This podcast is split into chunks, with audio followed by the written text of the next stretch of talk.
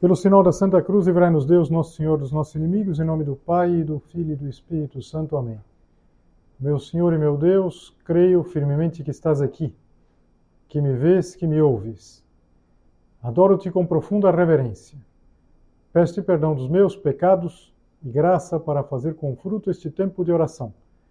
Minha Mãe Imaculada, São José, meu Pai e Senhor, meu anjo da guarda, intercedei por mim.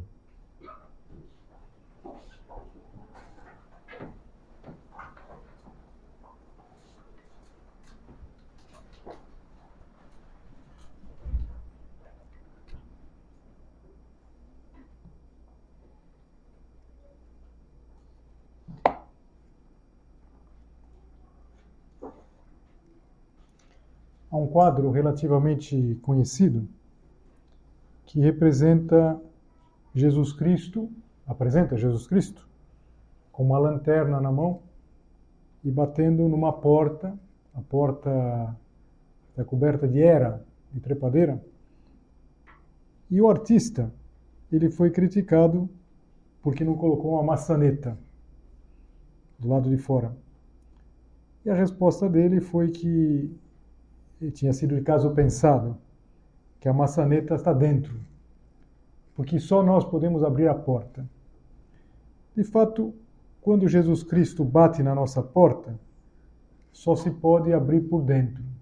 Claro que o Senhor teria todo o direito de eh, entrar, mas Ele quer respeitar a nossa liberdade e é o que nós pretendemos fazer agora nesse caminho quaresmal abrir a nossa alma, abrir a alma pela oração, abrir a alma pela esmola e pelo jejum. De alguma maneira a gente já tinha começado essa reflexão, mas vamos agora pensar de maneira mais prática. O que é essa oração, essa esmola e esse jejum?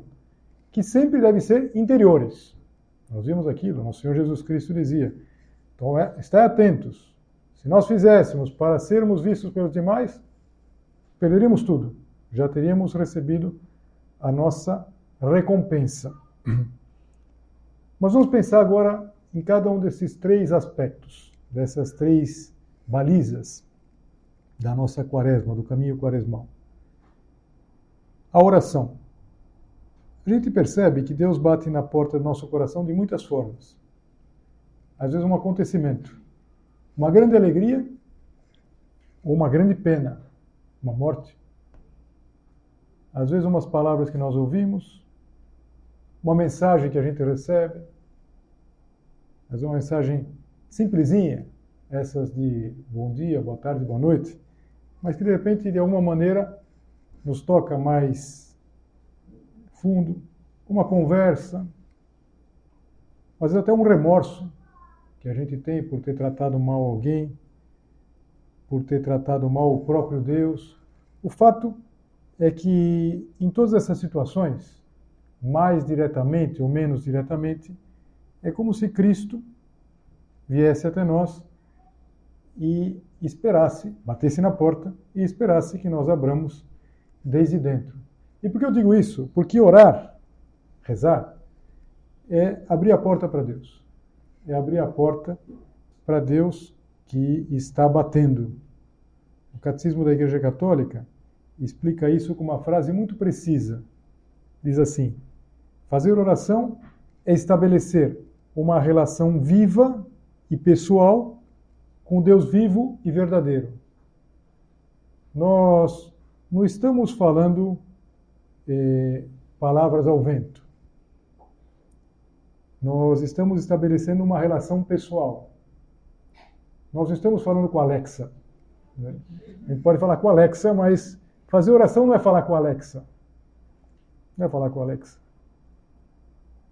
Outro dia eu estava num lugar e uma pessoa ofereceu um cafezinho para a Alexa. Alexa, você quer um cafezinho? E ela, com aquela vozinha de máquina, respondeu: Não, muito obrigado. Se eu tiver ligado na tomada, estou muito feliz. Ela tem lá, de fato, ela prefere estar é, tá ligada na tomada que tomar um café. Nem, nem dá para tomar um café, Alexa. Veja, é, a gente estabelece uma relação com a Alexa, mas a oração não é falar com a Alexa. A oração É, falar com Deus é uma relação vive pessoal com Deus vive e verdadeiro. É vivo. É alguém que nos ouve. Por isso a gente sempre começa a nossa oração aqui dizendo: Creio que estás aqui firmemente, que me vês, que me ouves. Deus Nosso Senhor está ouvindo não só o que eu estou dizendo, está ouvindo o que cada um de nós está dizendo. Lembra que eu falava que enquanto tem esse, essa, essas palavras que eu vou dizendo, muito mais rápido, em cada um de nós, no nosso interior, é, há toda uma conversa com Deus. Deus está vendo, Deus está ouvindo. E, e, a gente pode, exatamente por isso, em cada momento, em todo momento, nós podemos fazer oração. Então, um propósito neste primeiro aspecto, nessa primeira baliza do caminho quaresmal, seria o de marcar uns minutos todo dia para fazer oração.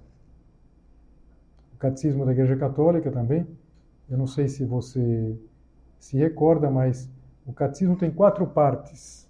A quarta parte trata especificamente da oração. E é uma parte muito bonita, uma parte muito muito espiritual, digamos assim, que a gente lê com muito agrado. E lá diz, por exemplo, que o cristão ele não faz oração quando ele tem tempo. Ele destina um tempo para fazer oração. Então, esse é um propósito muito prático. Destinar um tempo, uns minutos todo dia, de preferência num horário nobre. Se a gente destina é, para Deus uma hora que a gente já está caindo de sono, e a gente vai dar para Deus a sobra. Me parece? Eu, não sei, tem pessoas que são diferentes, mas eu acho que de noite a gente deve fazer um breve exame de consciência, uma oração rápida e sono. Se a gente for agora fazer uma oração mental, que oração mental? Eu vou, eu vou dormir, na verdade. Agora, em outros momentos do dia, a gente pode conseguir isso. A gente pode conseguir diante do Senhor, entrar no nosso quarto, lembrando aquela indicação de Jesus que nós lemos. Depois, estabelecer um tempo, pode ser 10 minutos, 15 minutos, e sem se preocupar em dizer coisas muito bonitas, nem coisas difíceis. Por quê? Porque a nossa oração, essa oração mental que me refiro, ela é um diálogo que se faz na ordem do coração, na ordem da, da intimidade. A gente não precisa propriamente vocalizar. Nós não precisamos, e muito menos falar bonito. Eu sempre penso é, que a gente tem que tomar cuidado, porque de tanto ouvirmos as orações litúrgicas, a gente pode imaginar que a nossa oração, essa oração mental, essa que a gente vai fazendo, teria que ser com aquelas palavras. Não é assim. A gente não precisa usar o vós. Eu não sei, não sei se alguma de vocês usa o vós. Eu nunca, na minha vida, nunca vi ninguém que usa voz. No Brasil, ninguém usa voz. Ó, voz. Usa. Não os vós, os avós, não sei o que, que é voz, né? A gente não usa, não usa, não existe essa essa forma, pelo menos em boa parte em boa parte das pessoas. Então não teria muito sentido que a gente fosse falar com Deus vós. Na verdade, imagina se é um diálogo de um filho com o pai, de uma filha com o pai, não teria sentido é, a filha falar com o pai de vós. Imagina uma filha que chegasse para o pai e que dissesse assim: Ó oh, Pai, vós que sois o provedor dessa casa, ouvi propício, eu que vos peço súplice um dinheiro para me divertir com as minhas amigas. Fala, você está doida? Quer dizer, o que, que você quer? É, é, um olhar, às vezes é, é um estar com Deus. Às vezes vai acontecer que nós vamos nos colocar para fazer a oração e a gente não vai saber dizer nada. São José Maria dizia que se a gente expressasse isso ao Senhor, Senhor, eu não sei dizer nada, não sei te dizer nada. A gente já está fazendo oração. Já é oração. Então, o que nós temos que fazer? Destinar um tempo para ser de Deus. 10 minutos, 15 minutos, pode ser mais, mas, como sempre, é bom a gente começar é, pouco. Vou começar muitos minutos, talvez alguns dias vai conseguir, outros não. Vou tentar todos os dias. Depois, a esmola. Veja, o fundador do Opus Dei, ele dizia uma coisa que acho que serve para a gente se situar nesse ponto. Porque é uma coisa que nos incomoda a todos. Todos nós estamos incomodados com isso. E por quê? Acho que é por isso que ele diz aqui. Um homem e uma sociedade que não reajam perante as tribulações ou as injustiças e não se esforcem por aliviá-las, não são, não homem nem sociedade à medida do amor do coração de Cristo. Veja, nós vamos sair daqui no final do recolhimento. Eu acho que com toda certeza a gente vai cruzar em algum sinal com uma pessoa com uma placa tenho fome. Nós vamos cruzar com isso. E, e se nós estivéssemos absolutamente despreocupados disso, eu acho que o nosso cristianismo estaria bastante, bastante capenga. Todos nós estamos de acordo que nós temos que reagir. Agora, como? É claro que nós vemos os necessitados, mas o que, eu posso fazer? E, sobretudo, o que eu posso fazer de maneira concreta? E eu pensava que nesse caminho quaresmal, nesse aspecto da esmola, nós poderíamos, além de ver, olhar. Veja, eh, são dois verbos que eles se parecem, e muitas vezes são tomados como sinônimos, ver e olhar. Mas a gente pode ver um matiz aqui que nos ajuda. Eu não sei se você ouviu contar de um, um psicólogo que há muitos anos atrás, essa experiência foi a tese dele na psicologia. Ele fez uma tese precisamente sobre a invisibilidade pública. E ele fez o quê? Para comprovar que, em geral, as pessoas só enxergam a função social, não enxergam a outra pessoa, ele se vestiu de gari na universidade. Na universidade que ele trabalhava, na universidade que tinha estudado e que, que, estu, que, que trabalhava como professor. E ele descobriu que, que, de repente, ele era invisível. Era invisível, porque ele era tratado como objeto. Assim, professores que me conheciam passavam por mim, não me reconheciam por causa do uniforme. Às vezes barravam no meu ombro, sem ao menos pedir desculpas. Seguiam me ignorando como se tivesse encostado em um poste ou em um orelhão. Você vê que é antigo isso aqui, o orelhão? Veja, é bem provável que a gente não se sinta em condições de imitar esse professor. De repente, virar um gari. Ele virou um gari por algum tempo. E agora a gente pode prestar atenção nessas pessoas. E ele contava que como fruto, como uma, uma fruto positivo, um saldo dessa sua atividade, é que ele fez amigos. Ele falou, ele fez amigos. Esses homens hoje são meus amigos, os garis com quem ele trabalhou. Conheço a família deles, frequento a casa deles nas periferias. Mudei. Nunca deixo de cumprimentar um trabalhador. Faço questão de o trabalhador saber que eu sei que ele existe. Eles são tratados pior que um animal doméstico, que sempre é chamado pelo nome. São tratados como se fossem uma coisa. Acho que um bom propósito, é, um propósito primeiro nesse, nesse campo da, da esmola, seria o de olhar para as pessoas. Vamos pensar assim: mesmo que a gente não tenha um trocado, aliás, a gente não tem trocado mais, ninguém tem mais trocado. Já tem alguns mendigos, tem Pix. Não, só posso me dar um Pix aqui. Mas, mesmo que a gente não vá dar uma esmola, porque a gente pode perceber que não convém, não seria nem justo, quem está trabalhando, por exemplo, dar uma esmola, nós podemos cumprimentar aquela pessoa. Nós podemos olhar e estendendo um pouco mais, a gente pode saber o nome da faxineira. Da casa é muito fácil, mas a faxineira, por exemplo, de onde se trabalha, da senhora do cafezinho, do vigia, e, e assim por diante. A gente pode tratar como pessoas, se interessar e perguntar como vão.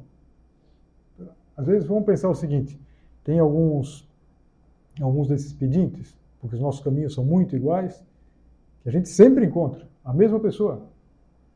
Talvez a gente não deva dar em todas as ocasiões alguma coisa, Mas acho que atenção a gente pode dar sempre. A gente pode olhar. olhar. Bom dia, como está o senhor? Olha, acho que todos vocês já fizeram alguma vez alguma coisa assim. E é impressionante porque as pessoas se assustam até. Se assustam de que você veja e olhe. Porque a gente vê muita coisa. Vê os carros e. Será que a gente resolve alguma coisa com isso? Com essa atitude? Bom, em primeiro lugar, a gente não poderia é, comodamente dizer, bom, fazendo isso eu não preciso me, me dar o trabalho de ajudar os outros. Eu não sei se a forma melhor de ajudar os outros é dando uma esmola no sinal. Talvez não. Mas eu preciso ajudar de alguma maneira. Agora, também para aquelas pessoas que estão no sinal e que eu encontro, eu posso fazer a diferença, cumprimentando. Eu posso cumprimentar. Ah, mas não vai mudar nada. Será que não vai mudar? Eu gosto sempre de lembrar aquela história de um, um poeta que estava passeando na praia e, e tinha acontecido, a, a, maré tinha trazido uma série de estrelas do mar. E elas estavam lá e, e ele viu que tinha um menininho que estava pegando as estrelas jogando de volta no mar. E ele ficou vendo a, operação do garotinho lá e, e então eh, foi lá, se aproximou, o que você está fazendo? Ele falou, ah não, eu estou devolvendo as estrelas para o mar. Ah, você não vai conseguir, não vai fazer nenhuma diferença. Daí o menininho pegou uma estrela, jogou e falou: para essa fez toda a diferença. A gente pode fazer toda a diferença para uma pessoa. A gente pode fazer toda uma diferença quando a gente cumprimenta eh, um porteiro, quando a gente se interessa. E, e olha, está bastante naquela linha do que a gente viu na primeira parte. Por isso eu fiz questão de ler com vocês aqueles trechos do Sermão da Montanha, é alguma coisa pequena que não é visto, que não chama atenção. Ninguém vai se surpreender, por exemplo, que você cumprimente alguém, que você trate com deferência, que você olhe para as outras pessoas, mas faz toda a diferença para aquela pessoa. Então, pode ficar aí um, um aspecto muito prático de começar a olhar para as pessoas de uma maneira diferente Será que não há muita gente invisível? A invisibilidade que esse, esse estudioso percebeu? Os garis. Tem todo um outro mundo. Tem todo um outro mundo que a gente não percebe. A gente pode não perceber. A oração, a esmola e o jejum. E eu já adiantava um pouquinho que não se trata de a gente imaginar grandes jejuns, sacrifícios aparatosos, coisas difíceis. Para começo de história, a gente sempre associa o jejum com o jejum do alimento, mas tem uma leitura que nós sacerdotes fazemos na liturgia das horas, agora nesse tempo, e, e é de um autor do começo do cristianismo, que ele diz assim: jejue a boca, mas jejue os olhos também. Pensa, por exemplo, como a gente deve jejuar tudo aquilo chamado curiosidade. A curiosidade que hoje em dia está sempre dentro do nosso bolso, da bolsa de vocês, que está no celular. Ele pode sempre estar curioso de alguma coisa, de saber o que está acontecendo. E, então, é um jejum. É um jejum muito importante. Um jejum, por exemplo, que a gente pode fazer de não ficar olhando o celular quando ele está conversando com as outras pessoas. Quando a gente está na mesa, quando está na refeição. Jejuar os ouvidos, a gente pode jejuar, de ouvir tanta coisa que não vale a pena. Como a gente pode jejuar a língua também de falar tanta coisa que não vale a pena. Por exemplo, as mentiras, sem dúvida, mas a maledicência, ou então palavras negativas. A gente sabe que uma das linguagens do amor são as palavras afirmativas. E pode ser um jejum muito bom, e a gente não dizer nada que não seja positivo, aquele ponto do livro Caminho. Quando não puderes louvar, cala-te. Puxa vida, quanto bem faria se a gente colocasse tudo isso em prática. Numa das suas homilias, São José Maria Escrivá, ele dá uma série de indicações práticas. É uma homilia que está no livro chamado Amigos de Deus. Amigos de Deus é a coletânea e, e especificamente isso está numa homilia que chama Seguindo os Passos do Senhor. ele começa a dizer o que, que é o jejum, o que, que é a penitência. Assim, é o cumprimento exato do horário que marcaste. Ainda que o corpo resista, ou a mente pretende evadir-se em sonhos quiméricos. Olha que ponto prático de quaresma, dentro dessa linha, dessa baliza é, do jejum, da penitência, que é, por exemplo, cumprir o horário.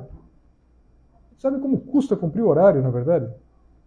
E, e um propósito prático, por exemplo, para quaresma, é ter um horário. Ele logo em seguida já diz o horário que a gente mais precisa se comprometer. Levantar-se na hora. Penitência é levantar-se na hora. E também não deixar para mais tarde, sem um motivo justificado, essa tarefa que tinha mais difícil ou trabalhosa. É como custa, na é verdade?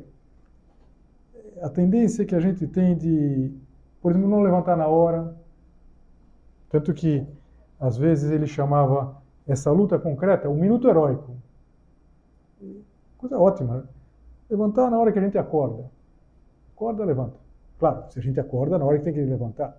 Se a gente acorda às três da manhã, não é que tem que levantar. Acordei, agora tem que levantar. Claro que não. Mas a gente sabe a hora que tem que levantar. Naquela hora que toca o celular, que enquanto o celular está tocando, em geral a gente pensa assim: eu não acredito. Deve, deve ter acontecido alguma coisa. Será que mudou o fuso? Não, não mudou nada. Levantar-se na hora, não deixar para mais tarde as coisas.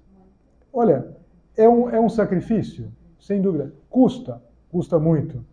Agora, repara, ninguém vai se sentir um herói por ter levantado na hora. Se uma pessoa está sem comer chocolate há não sei quantos dias, pode se sentir um pouco especial. Estou sem comer chocolate há tantos dias. Agora, você não vai chegar no teu emprego, no teu trabalho e dizer, sabe que eu acordei na hora hoje? Fala, puxa, e daí, na verdade? Agora, como custa? Que tendência a gente tem de adiar, de deixar pela metade? A penitência está em saberes compaginar todas as tuas obrigações com Deus, com os outros e contigo mesmo, sendo exigente contigo, de modo que consigas encontrar o tempo de que cada coisa necessita.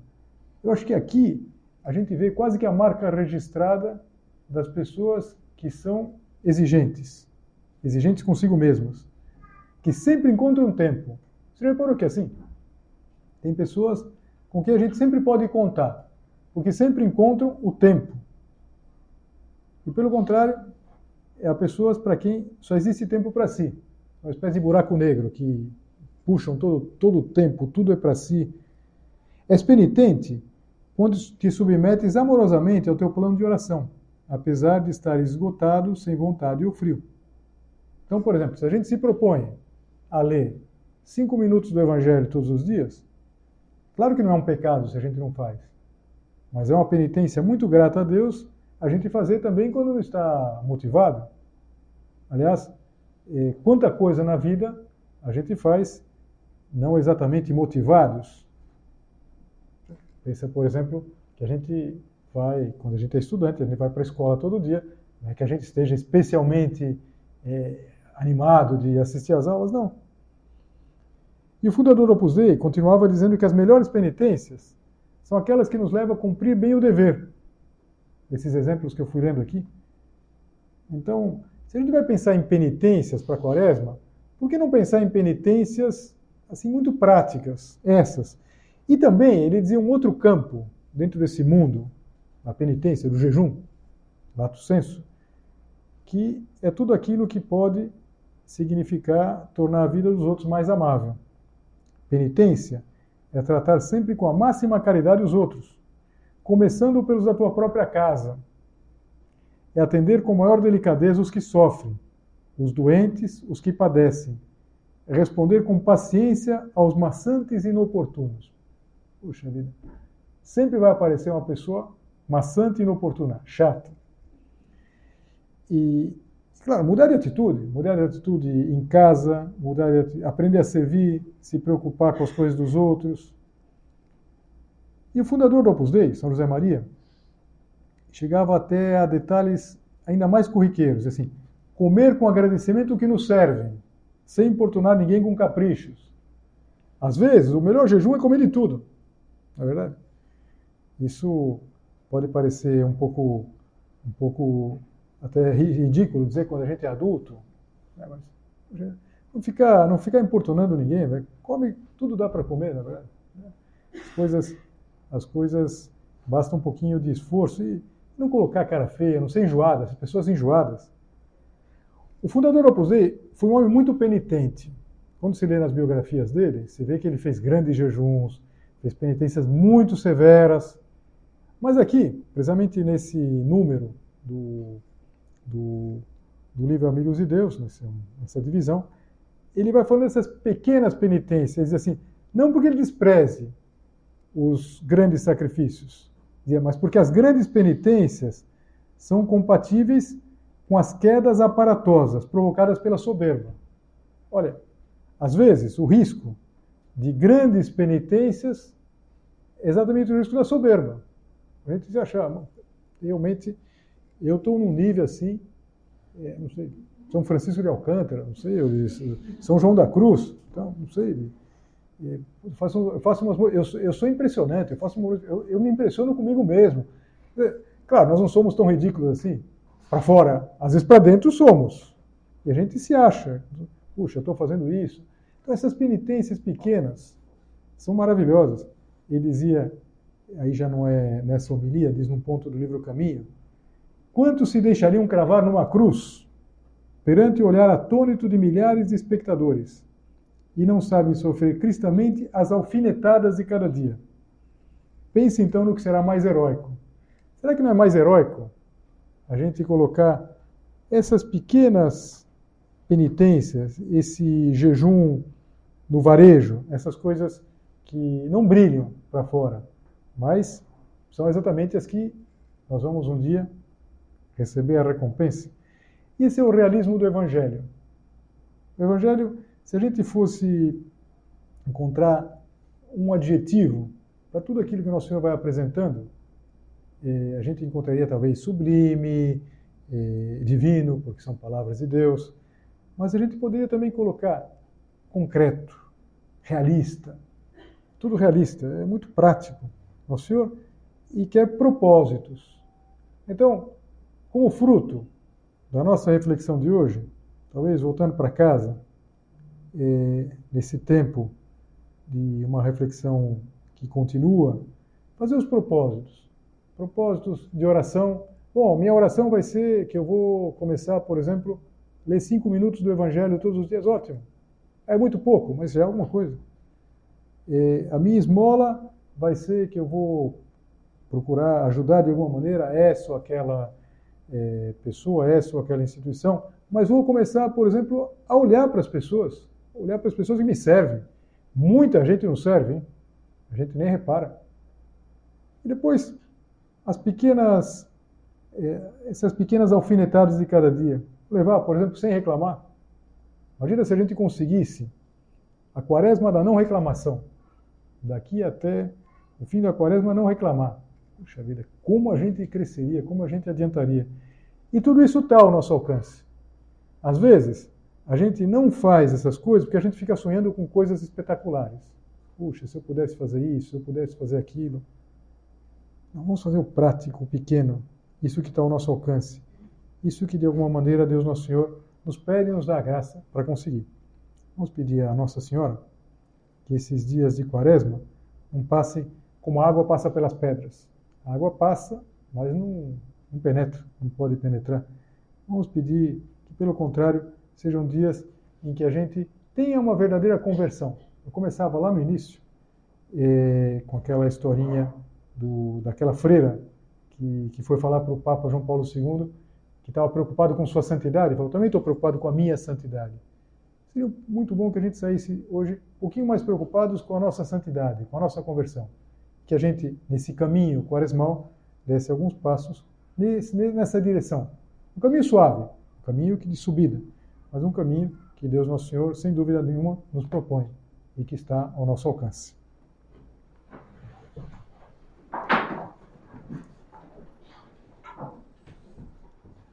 Dou-te graças, meu Deus, pelos bons propósitos, afetos e inspirações que me comunicaste nesta meditação.